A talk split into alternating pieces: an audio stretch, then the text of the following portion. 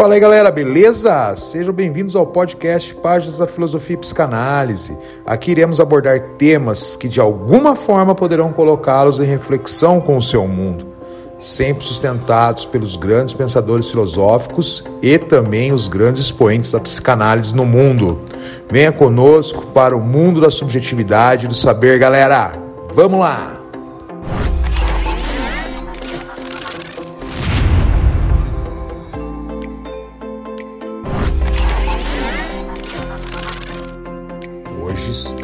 Oportunidade aqui de conversar com uma pessoa que eu tenho uma grande admiração profissional, na sua jornada nas teorias do saber.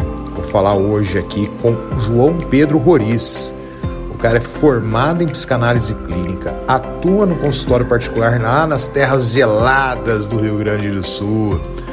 Ele é graduado em comunicação social, licenciado em história e filosofia.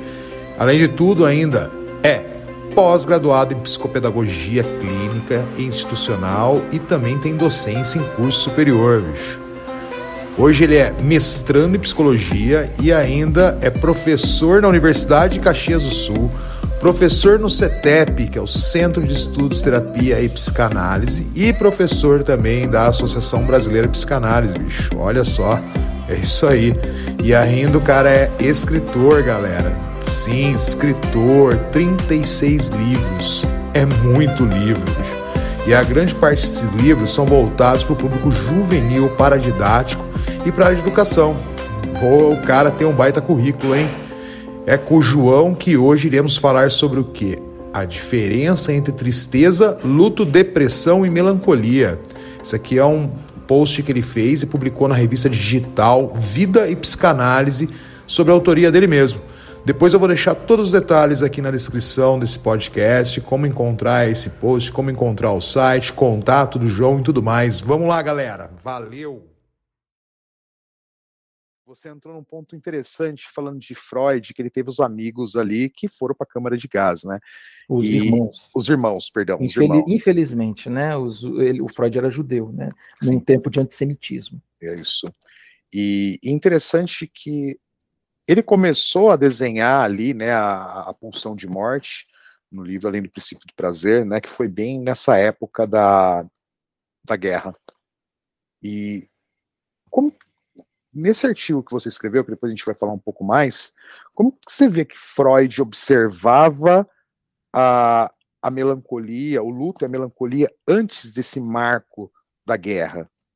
Ele via isso de uma outra forma? Ou como que, como que você vê Freud estudando as dores aí da, da psique, o luto e a melancolia antes dessa, desse marco que foi tão importante na vida dele?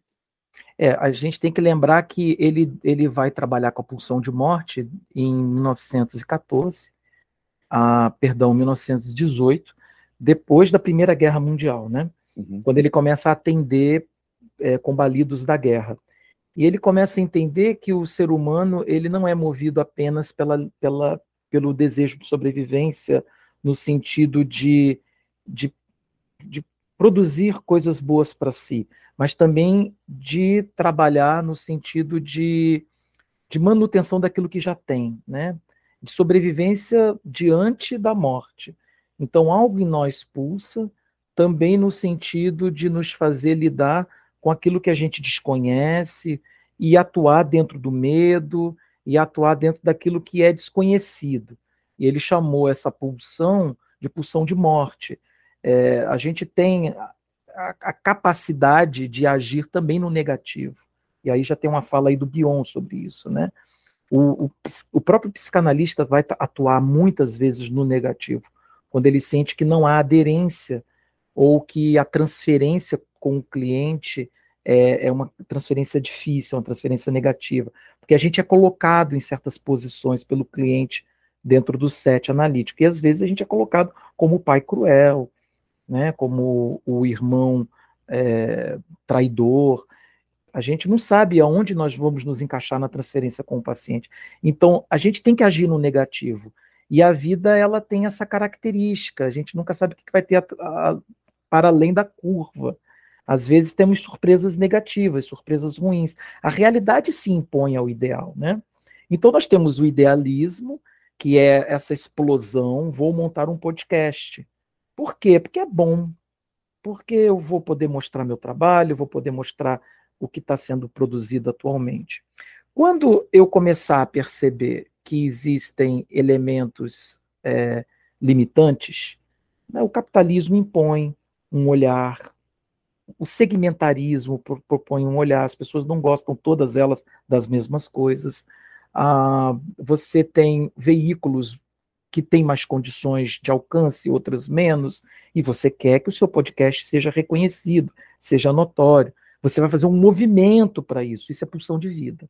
A partir do momento que você começar a entrar em contato com as, prime as primeiras é, resistências do meio, e ainda bem que o meio causa resistência, porque é a partir do atrito que a gente também vai, vai se manter na Terra, né? Senão a gente se escapava para o espaço.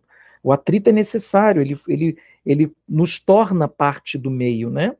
Ele, ele nos machuca, ele, ele nos é, molda, então é importante também, né? A partir do momento que você tem os primeiros atritos, você começa a agir no negativo.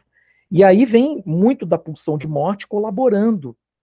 Não, você precisa fazer isso, porque senão você não vai conseguir alcançar aquele êxito. E não alcançar aquele êxito é morte. Mas, mas nesse momento nós estamos falando de um fluxo natural da vida ali, né? Porque, de fato, eu percebo muito nas pessoas que, que têm uma idealização, ou seja, é um, um destino do, da sua pulsão, né? Vou direcionar minha pulsão para aquele ponto. Isso ali gera uma expectativa e ele está percebendo que a pulsão dele vai ser saciada. Conforme ele vai passando, percorrendo esse caminho, ele vai tendo um choque de realidade e ele vai percebendo que ela pode não ser saciada na sua totalidade. Normalmente não é. Exatamente. E, normalmente... e ainda bem, porque uhum. a gente só tem desejo naquilo que nos falta. Exato, exato. Né? Só que nesse momento ainda a gente não está conversando sobre luto, não estamos falando sobre melancolia e muito menos depressão, né? Nem nós estamos dizendo apenas um desgaste daquela Estamos falando de pulsão de vida e pulsão de morte. Né? Exatamente. Né? E que Aquilo que nos move. Vida, e, que, e ela vem se desgastando conforme eu vou percorrendo. Exato. Perfeito. E, e aí, no final disso, a gente pode dizer que gera um desejo? ou não? Sim, a falta gera desejo, né? Uhum. E desejo é vida. Então, a vida vem da morte. Parece uma coisa básica e boba, mas precisa ser dita. Eu só consigo gerar vida a partir do elemento da morte. Então, vamos tra trabalhar isso sob o ponto de vista filosófico. Para eu pegar um copo d'água que vai me trazer vida, células no meu corpo estão em ebulição. Então, algo precisa morrer dentro de mim para eu poder pegar meu copo e beber água. Né? Para o Marco colocar o, o Spotify dele, o spot dele num veículo, outro não vai colocar. E aí entram as competições, sabe? Então, a morte entretém a vida. A gente tem que desassociar essa ideia de que morte é ruim, de que pulsão de morte é ruim e pulsão de vida é uma coisa boa. Não necessariamente, elas duas se entrelaçam e uma depende da outra. Só que Freud só faz essa descoberta depois da Primeira Guerra Mundial, porque ele descobre que pessoas extremamente perversas eram capazes de atuar na guerra e, através do choque de realidade, é, salvar vidas, se tornar uma pessoa minimamente humana. Ele precisava do elemento da guerra se constituir na morte para entender a vida. Então é muito bonito isso. Como o Freud via isso antes da Primeira Guerra Mundial, eu não tenho certeza, é algo que a gente deve estudar um pouco mais.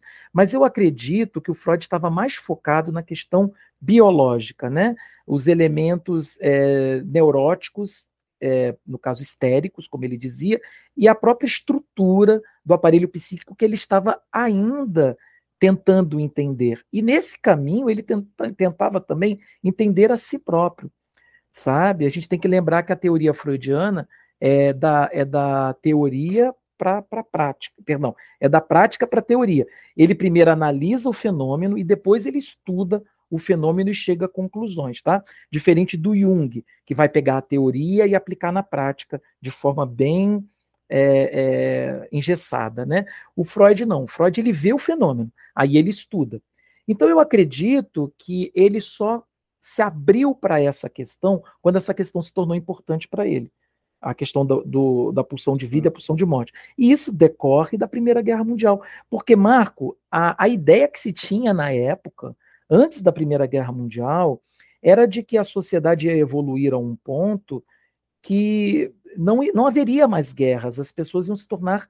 É, o, homem ia ser um homem cortês. Só que, como isso ia ser possível se havia um imperialismo bastante é, abissal e vários países estavam adotando o modelo imperialista. É uhum. óbvio que em algum momento isso ia se chocar, sabe? Só que os homens fechavam os olhos para essa realidade. Então, uh, era, eu acho que era quase impossível ele avaliar a questão da pulsão de morte antes do deflagrar desse grande conflito. Legal. E foi bem nesse período também, se não me falha a memória, que ele escreveu a carta para Einstein, né? Do porquê a guerra. E e alguns anos depois, em 1930, ele escreveu ali o Mal-Estar na Civilização, onde ele descreve muito bem essa agressividade da, do, do, sujeito na sociedade, né? E, e, aí me gera aqui algumas perguntas, que é bem legal, assim, o contraponto, né? Eu sou um sujeito ali que eu tenho minha agressividade, embora ela é contida por, por normativas sociais, né? Porque eu não posso sair agredindo as pessoas, descontando essa agressividade em, em outros. E isso volta para mim. Né? Então eu vou lá e afronto o meu próprio eu ali com essa agressividade. É, eu queria só pegar um gancho nisso, assim, quando essa agressividade está voltando para dentro do sujeito com relação ao luto. Como que isso se desenha, assim, João? Eu vou, eu tenho uma pulsão agressiva, de agressividade, não uma pulsão, uma pulsão de agressividade, mas eu não posso, porque eu tenho normativas sociais que me impedem, e se tudo correr bem, eu não vou fazer, senão eu vou preso, uhum. né? E isso retorna para mim. Isso me afronta de alguma forma, me ataca no meu, até assim, meu eu é atacado ali diretamente. Em que momento, assim, eu não sei se esse é o desenho ideal para a gente conversar sobre o luto, o luto ele está mais baseado numa ideia é, fixada que se tornou aderente ao ego. A partir do momento que essa ideia fixada, esse objeto de essa bengala do ego, do ego ela cai, cria-se ali uma ferida narcísica, né? Tá, então só um parênteses. Então uhum. quer dizer que essa bengala não necessariamente ela cai por uma agressividade. Então o luto não está relacionado com uma agressividade que eu contra eu mesmo. Olha, pode, eu acredito que pode ter muitos motivos pelos quais você precisa fazer essa aderência ao outro ou a um objeto de afeto, tá? A gente tem nesse caso específico que você trouxe, né? Quando eu tenho um instinto ou uma pulsão que não é socialmente aceita, existe um duelo é, intrapsíquico que a gente costuma configurar e chamar de angústia. Angústia é o confronto interno de, de, de, de forças contraditórias, tá? Então, você vai estabelecer angústia. Se a angústia faz você desejar um objeto de apoio, aí pode ser. Por exemplo, eu preciso de um guru, ou eu preciso de uma religião para me manter são, já que eu tenho um instinto primitivo que atua dentro de mim e que me faz querer atuar de uma forma não aceita socialmente. Então eu preciso de uma religião, essa religião vem operar para criar uma mediação intrapsíquica no lugar do meu ego. Então eu tiro o meu ego e trago a religião. Ah. Muitas vezes isso vai acontecer. Então eu crio uma bengala para o meu ego. Tá? Isso pode ser um pai, um pai, é, vamos dizer, austero, um pai autoritário. Isso pode ser o governo. Você já reparou que tem pessoas que tudo culpa o governo? Ou defende o governo com unhas e dentes, né? Isso pode ser a mãe, normalmente é essa figura maternal que vai vir como um mediador externo, né? Ou pode ser outro objeto, como por exemplo uma chupeta como o caso da criança pequena que bota a chupeta na boca, e alguns adultos que eu já conheci que botam a chupeta na boca, porque é. isso, de certo modo, faz controlar as forças internas. Esse, quando você perde esse objeto, você sente uma dor tremenda. porque você precisa é, regular o ego sem esse objeto. Então, quando esse objeto de afeto cai, pode ser um parceiro amoroso, né? Por que, que a gente escolhe determinados, determinadas pessoas para constituir com ela a vida? Porque a gente acredita que a vida não será a mesma sem esse parceiro. Ora, ora isso é uma neurose. Você está defendendo o ego e você está é, querendo que o outro é, te reconheça. Isso é uma neurose. Só que você encontra nesse outro essa esse sonho, esse desejo que você tanto quer. De repente esse parceiro morre, ou vai embora, ou se separa, ou você tem uma desilusão porque você idealizou esse parceiro, né?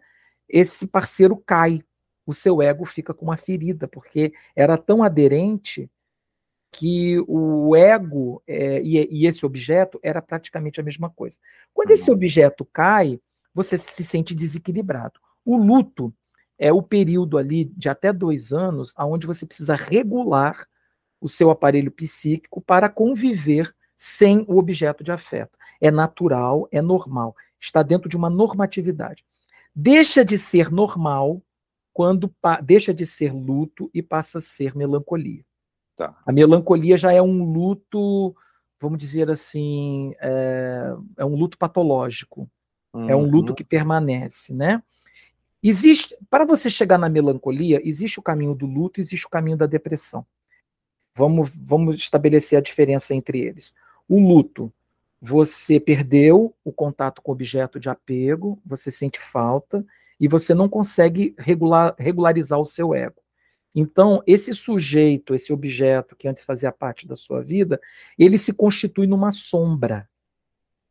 Então, a nostalgia, a, as referências desse sujeito permanece grudado no ego. E você goza na dor de não ter o sujeito. A ausência se torna uma presença, percebe? Bem legal isso, porque não necessariamente quando esse objeto existe, eu tenho ali aquela. Eu não, não consigo levar para a consciência que eu estou gozando nele ainda, porque pode ser que eu nem perceba que eu estou gozando nele. Exato. Mas quando ele cai e ele sai, aí eu percebo que eu gozo nesse sofrimento. É, de, depois dos. Dentro dos dois anos é normal, tá? Ok. Passando disso, claro, não é uma coisa estanque, a passou de dois anos já está melancólico. Não. É muito como uma pessoa fala sobre, o, sobre esse objeto. É muito sobre as referências que ela tem sobre esse objeto e o tempo em que ela fica presa a esse objeto de, de, de apoio. O outro caminho para chegar na melancolia é através da depressão. O que é depressão? Depressão é quando você tem um desejo, desejo muito forte, tá? E você não tem um lugar para desaguar, para deslocar esse desejo. Então, a libido fica tentando pegar as pulsões do teu corpo e colocar em situações, em atividades, em objetos, em pessoas, e ela não consegue encontrar. Perdida que está, ricocheteando dentro do teu corpo, você tem uma sensação de mal-estar. Esse mal-estar a gente chama de depressão. É, uma, é um deep pressure, é uma pressão profunda. E isso pode chegar à melancolia a partir do momento em que você não tem nenhum objeto de gozo, mas você goza na dor. É a pessoa que sempre fala de suas próprias tristezas, que sempre fala dos seus próprios medos, que sempre fala de como ele foi vítima e como essas circunstâncias o destruiu ao longo da vida. Então você vê, são dois caminhos para se chegar na melancolia. São intrínsecos e, as, e a linha entre eles é muito tênue. Perfeito, perfeito. Então, eu não consigo chegar na melancolia sem passar por, uma, por um luto. O luto, é o caminho da melancolia é o luto. O luto ou a, de, ou, a, ou a depressão. depressão. Porque a depressão, você sabe, né? Pode ser patogênica.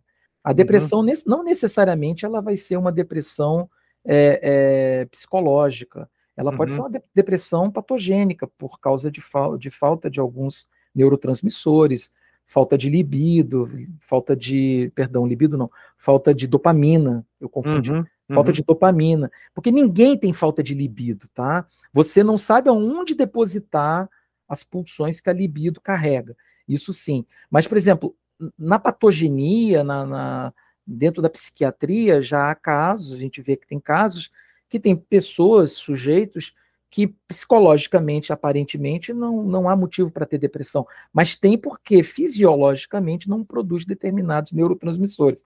Então, é possível, tá? tá. Então, não, não, não tem só o luto. Agora, o luto, ele pode ser também a perda por um, de um ideal, ou a perda de um status, não necessariamente precisa ser a perda de um objeto externo. Às vezes é a perda de si mesmo. Às vezes é a perda daquilo que ele achava que era e não é mais. Às uhum. vezes é a perda da infância. Por exemplo, a Arminda Berasturi, ela fala que a adolescência é formada por três lutos. Sim. A perda da infância, a perda do corpo da infância, a perda dos pais é, da infância. Uhum. Isso se constitui num luto, porque é um ideal que deixa de existir na minha vida. E agora eu tenho que ser uma outra coisa, eu não sei lidar com isso, isso me traz medo, isso me traz agressividade. Interessante, né? Eu estava estava falando aqui sobre a essa mudança, né? Vamos, vamos colocar uma mudança de status psíquico ali, né, do sujeito. E eu percebo que existem algumas pessoas que administram melhor. E algumas, às vezes, eu arrisco até dizer que não tem um luto. Mas aí, esse, esse que é o. Vamos, vamos pegar um exemplo uma pessoa que não tem um luto. Se é que existe, né? Uma pessoa que não tem um luto. É, ela passa de uma fase para outra, né? Vamos pensar ali, uma fase infantilizada para uma fase, fase adolescência, e não teve esse luto. O que você vê de um sujeito quando ele passa sem sentir essa perda? Olha, é, existe o caso de pessoas que conseguiram ressignificar, conseguiram entender que a vida muda, se constitui dentro do devir, uhum. as transformações naturais da vida. São pessoas amadurecidas para a vida. Então, mas, mas esse amadurecimento às vezes não pode ser considerado uma certa frieza para a vida? Eu acredito que sim. Depende muito do ponto de vista que você vê. Por uhum. exemplo, os perversos, eles não vão sentir porque uhum. para eles não existe. Então, você pode categorizar isso como uma frieza. Tem pessoas que realmente vão vão sentir e vão saber que estão sentindo e uhum. não vão expressar. Uhum. Tem pessoas que não vão saber que estão sentindo e vão tentar é, disfarçar. É, a minha pergunta é porque assim, o quão é importante viver esse luto? É importante porque você precisa primeiro entender é, que, o, que há, havia o objeto na sua vida. Uhum. Esse objeto tinha um motivo. E é muito interessante entender também por qual motivo você aderiu a esse objeto. Esse é o percurso do luto. Perfeito. Então é você voltar ao estado original antes do objeto, antes dessa necessidade de ter esse objeto de afeto. O luto é isso, e é uma reconfiguração mental para a vida posterior ao objeto. Ou seja, é tão natural o luto que isso não precisa necessariamente ser base de um sofrimento. Uhum. É sofrimento quando você não sabe lidar com isso. Se você sabe lidar com isso, não deixa de ser luto, mas você vai superar. Ótimo. Não, é porque assim, eu, eu começo a perceber, assim, o Freud constituiu toda essa teoria, né, ali durante a, o momento de guerra. Hoje, em 2022, a gente percebe algumas pessoas assim: ah, a sociedade está mais fria, a sociedade não sofre, a sociedade. É, eu queria tentar fazer um link assim: se de fato existe uma mudança no, no meu luto hoje, né? Porque é, é, impossível a gente falar do sujeito de uma forma atemporal. O sujeito ele é fruto do seu tempo, isso não tem como a gente fugir disso. Mas o que que hoje nos coloca numa categoria, se é que eu posso dizer assim, que se nos coloca numa categoria de sofrimento, de sofrer menos um luto. É, hoje tem a questão do, do, Primeiro, existe uma estrutura cultural que diz para você que você não pode. Sofrer, né? Sofrer. Eu não, eu não posso sofrer e eu tenho que produzir, né? Não, e transforme seu sofrimento em uma produção. O que nós conhecemos em psicanálise como sublimação, né? Sim. Você tem que sublimar isso aí, você tem que transformar isso numa coisa boa. O problema disso é que, veja bem, uh, eu vou trazer para uma questão pessoal minha, tá? Ok. Eu, quando era garoto, eu sofri uma violência, eu sofri um trauma que atravessou o meu ego. Eu fui, eu tive, sofri uma violência física na escola, tudo bem? Aquilo me marcou de tal maneira que de tal maneira que é como uma queimadura que queima seus neurônios. Você não sente. É algo que está ali, emitindo pulsões, às vezes algum desejo de vingança, algum, às vezes algum desejo de tentar entender o que de fato aconteceu. Eu passei 10 anos da minha vida, quando eu comecei a falar de saúde mental, eu passei 10 anos da minha vida, 10 anos, falando sobre bullying escolar. Aí você vai dizer, nossa, que trabalho fantástico, é um trabalho formidável, vários livros publicados. Sim, eu vi aqui, eu ia até falar, 36 livros, hein, você passou para mim aqui, 36 Sim. livros. Parabéns, cara. Muito Obrigado. Legal.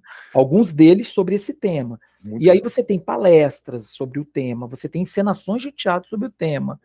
Chega um momento, depois que você vai para análise, você entende que você está tentando sublimar e você está tentando não sofrer com o que aconteceu contigo, que foi doloroso, porque mexeu com o narciso primário, mexeu com o narcisismo, mexeu com a autonomia do ego, mexeu com muita coisa, mexeu com o ideal de pai e mãe que não protegeu.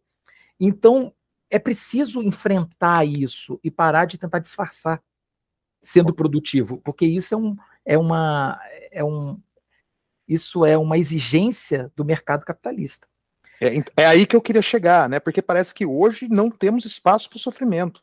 Não. Não exatamente. temos espaço sobre. E parece que sublimação, que na psicanálise a gente entende sublimação como um mecanismo de defesa, ele já não virou mais um mecanismo de defesa, ele virou uma ferramenta de vida corporativa. Institucional. Você Institucional. vai sofrer estresse e você tem que lidar com isso. Aquele tapinha de coach, né? Opa, chegou a hora, vamos levantar e produzir. Levanta, sacode a poeira e dá volta por cima, né? É, então, Como assim, se fosse fácil, né? Exatamente. E a poeira da alergia. exatamente. Então, é, é esse, essa visão que eu tenho assim, até o quanto a gente pode sofrer. E, e se esse sofrimento é cerceado, aonde entra a melancolia aí, João? Uma ótima pergunta. Concluindo só a história que eu e aí eu vou tentar, né, chegar a essa resposta. Um, a partir do momento em que eu percebi que a minha sublimação estava me fazendo mal, eu uhum. levei um susto, porque para para pensar. Eu estou há 10 anos escravo de um trauma. Mesmo que isso esteja me fazendo bem, esteja fazendo bem à sociedade, olha quantas coisas eu poderia estar falando. Eu poderia estar falando de vários assuntos. Eu estaria aqui contigo, Marcos, se eu não tivesse feito terapia, falando sobre bullying. E existem outros assuntos que a gente pode falar, né? Então, aí entra o papel da, da, da, da psicanálise, né? Agora, em relação à tua pergunta específica, aonde entra a melancolia se nós não sofremos, se nós não percebemos que sofremos? Está intrínseco.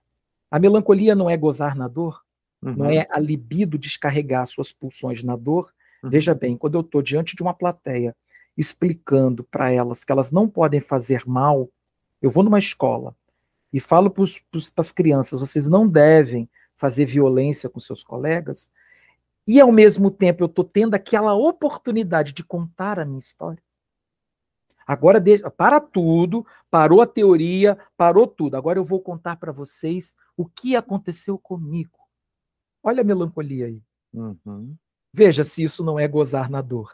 Uhum. Tá, tudo bem. A libido estava né, a, na ação, e havia uma tentativa de modificar a realidade para melhor atender meu ego e tentar entender o que aconteceu no passado. Beleza, mas existe também a libido na dor. Vejam agora, crianças, como esse que vos fala sofreu. Eu lembro de um escritor, colega nosso, que eu não vou citar o nome por uma questão de ética. Fique tranquilo. E a, gente ele coloca, escreveu, a gente coloca pi aqui. Ele escreveu dois livros. E assim, ele ia para pra, as escolas para contar a história dele. E ele chorava contando a história dele. Ele foi um menino de rua. E ele superou isso e conseguiu conquistar outros. Ele conseguiu conquistar uma vida para si. Uhum. Só que toda vez que ele vai na escola e chora, ele está gozando na dor. Ele está espetacularizando a dor dele. E aí você tem o Bauman, né? O Bauman não, perdão. Agora eu vou ter que pesquisar. A, a, a, que fala sobre o espetáculo na sociedade, né? Uhum. Agora eu vou, vou ter que pesquisar aqui o nome tá do autor. O, a Sociedade do Espetáculo, né? Uhum. Deixa eu ver aqui o nome, aproveitando que a gente está na, Ah, tranquilo. É o Debord. Debord. o Debord, ele fala da sociedade do espetáculo. Ele está tendo que espetacularizar a própria dor, por quê? Porque ele tem que pulsar nessa direção. É uma exigência, ele não vê outra maneira de gozar a não ser voltando nas origens dele e tentando mostrar para a sociedade que as pessoas têm que ter pena dele. Porque durante a fase em que ele foi menino de rua, ninguém teve pena dele. Então, então ele é então capaz de superar essa situação para finalmente as pessoas terem pena dele. Porque aí é minha pergunta: se ele não tiver pena dele ali, se as pessoas não tiver, se ele não conseguir retornar isso para o eu, porque quando você fala assim, ter pena dele, é na realidade é você direcionar aquela energia, aquela pulsão para o seu eu. O eu lhe falta? Claro, é um eu fraco, hum. né? O eu precisa disso, o eu precisa da atenção do outro. Vejam bem o que vocês fizeram comigo, sociedade vocês deixaram uma criança passar fome. Agora, eu, adulto, obrigo vocês a vir a um ambiente onde vocês não têm como fugir, porque aluno normalmente, né? É, ele tem que estar ali, e vocês são obrigados a ter pena de mim. Eu mas, os obrigo a isso. Mas eu crio momento... elementos, eu crio formas disso se tornar possível. Mas nesse momento é onde ele está superando já a sua melancolia, né? Porque se eu não consigo retornar isso para o meu eu, o meu eu está vazio, né? Ele não está superando. Não? Ele está gozando na dor e tornando isso espetacular. Ele está, de certo modo, né, é, vamos dizer assim, é, resgatando uma ideia antiga de que as pessoas teriam, teriam que cuidar dele, teriam que olhar para ele. Ele não era olhado, ele não era observado, agora ele consegue isso, de uma forma forçada, mas consegue. Uhum. E ele tem uma oportunidade de ter uma legitimação para colocar a libido na dor. Uhum. É legítimo sofrer na frente do público, fora, longe do público, não, porque aí vai fazer mal a ele, aí ele não está produzindo, aí ele não está se constituindo como cidadão. Uhum. É sério? Sim. É, eu, eu, eu, não quero. Tem algumas máximas, assim, né, que a gente vê na psicanálise, eu vou tentar fugir, mas eu não vou conseguir muito. Mas eu vejo assim: o luto, aquela formulazinha matemática, né? Ah, o luto é a ausência do meio do, do mundo externo, a melancolia é a ausência do, do interno, né? O, o, mundo existe, mas eu não existo no mundo, e eu luto ao contrário, né? O mundo não está existindo e apenas eu, não estou me encaixando com esse mundo, assim. É, por isso que eu tentei fazer uma analogia assim, em se voltar para o eu, né? Porque se não se volta para o eu, a impressão que dá é que eu não existo. Se aquela dor não volta para o eu, não embate ao eu, a impressão que dá é que eu estou vazio. Então eu preciso ter essa dor para me legitimar como existente. É, ele não está vazio, mas ele tem um ego fraco. Ele tem um ego uhum. frágil. Né? Vazio não, porque você percebe que o sujeito ele colocou um objetivo na vida uhum. e ele tornou possível esse objetivo. Agora, as diretrizes ainda são as mesmas de quando ele era criança. E, a, e o objetivo maior, acima da superação social, o objetivo maior é conseguir é, chorar a dor que naquela época, quando ele era criança, ele não podia chorar, porque é, não ia adiantar nada. E é fantástico que esse livro de Freud, Luta e Melancolia, naquela coleção da Companhia das Letras, ele que é dividido por anos, né? ele é escrito no mesmo período de introdução ao narcisismo, né?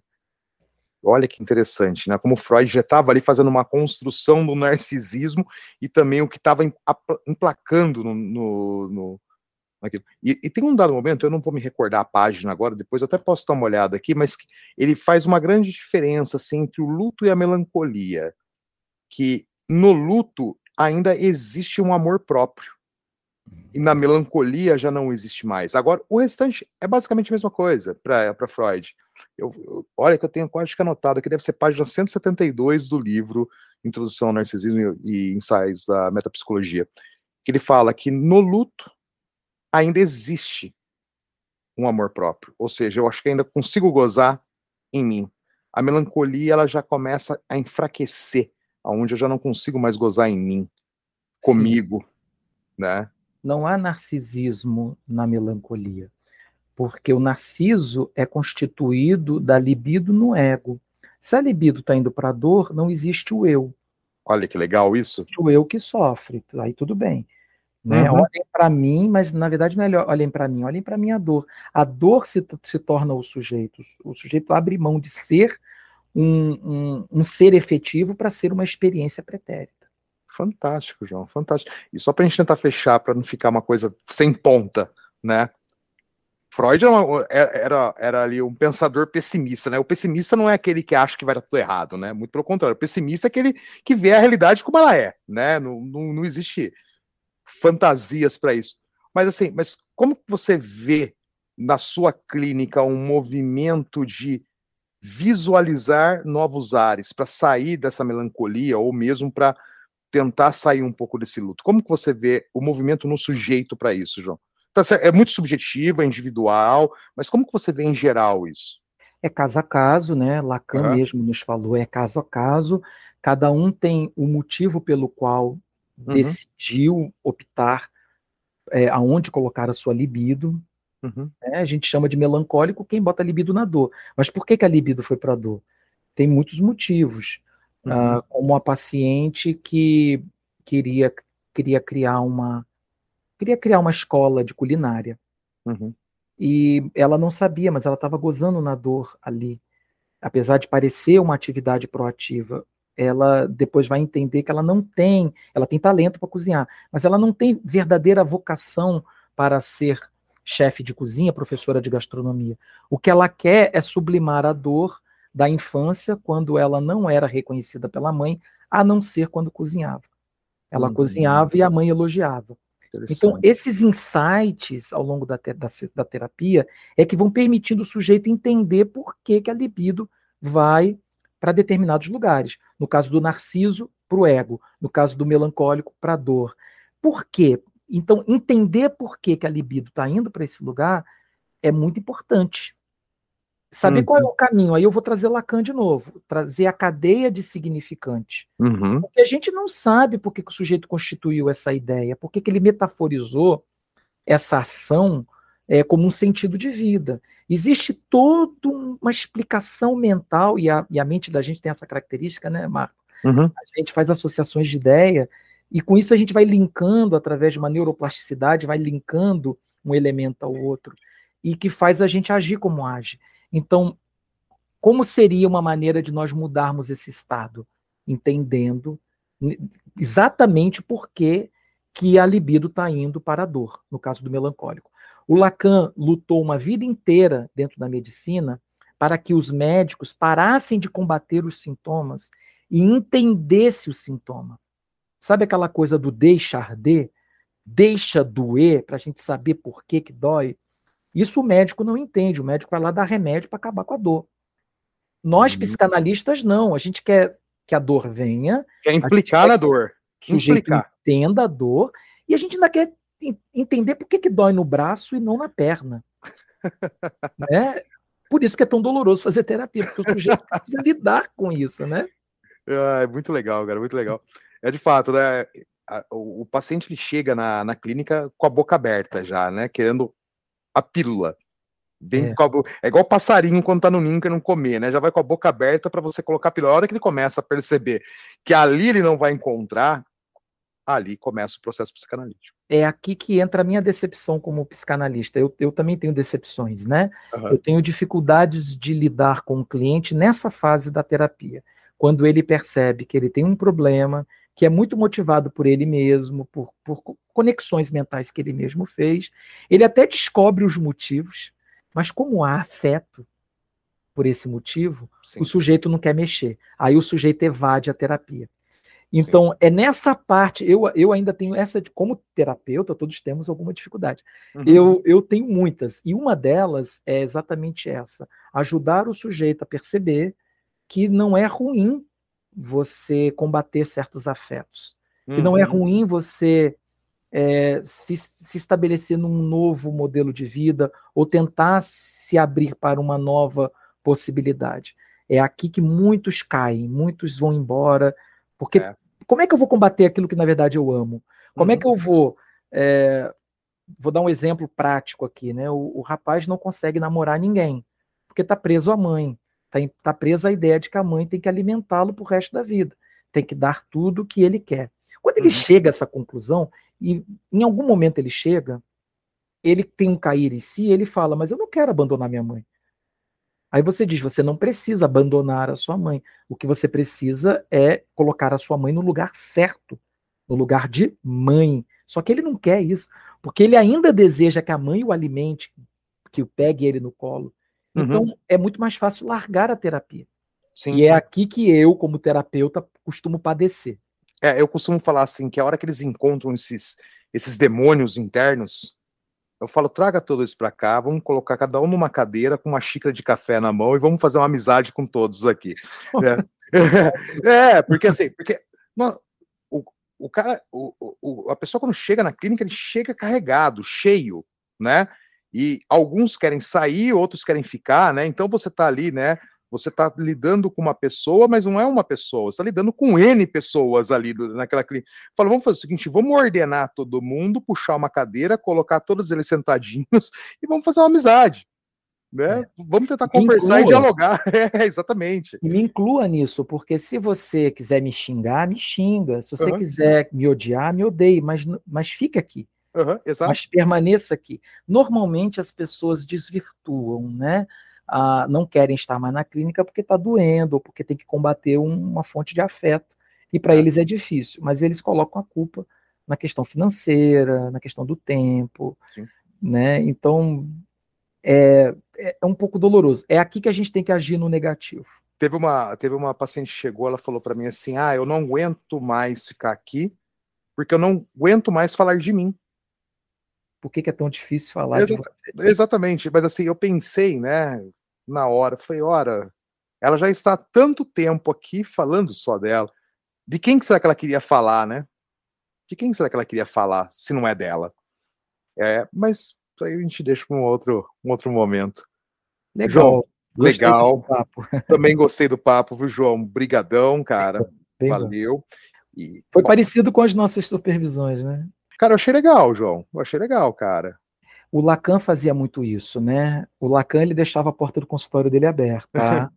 o Lacan ele deixava a porta do consultório aberta e quem estava hum. do lado de fora, às vezes era convidado a participar uhum. da, da sessão terapêutica. O cliente, já sabendo disso, uhum. evidentemente modulava a fala dele uhum. de modo que não falasse de nada é, extremamente íntimo. Né? Claro, eram, claro. situações bem, bem marcadinhas, né? Ó, vai acontecer isso.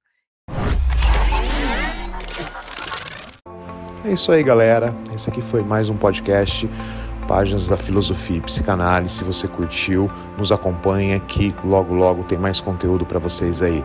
Um abração. Fui.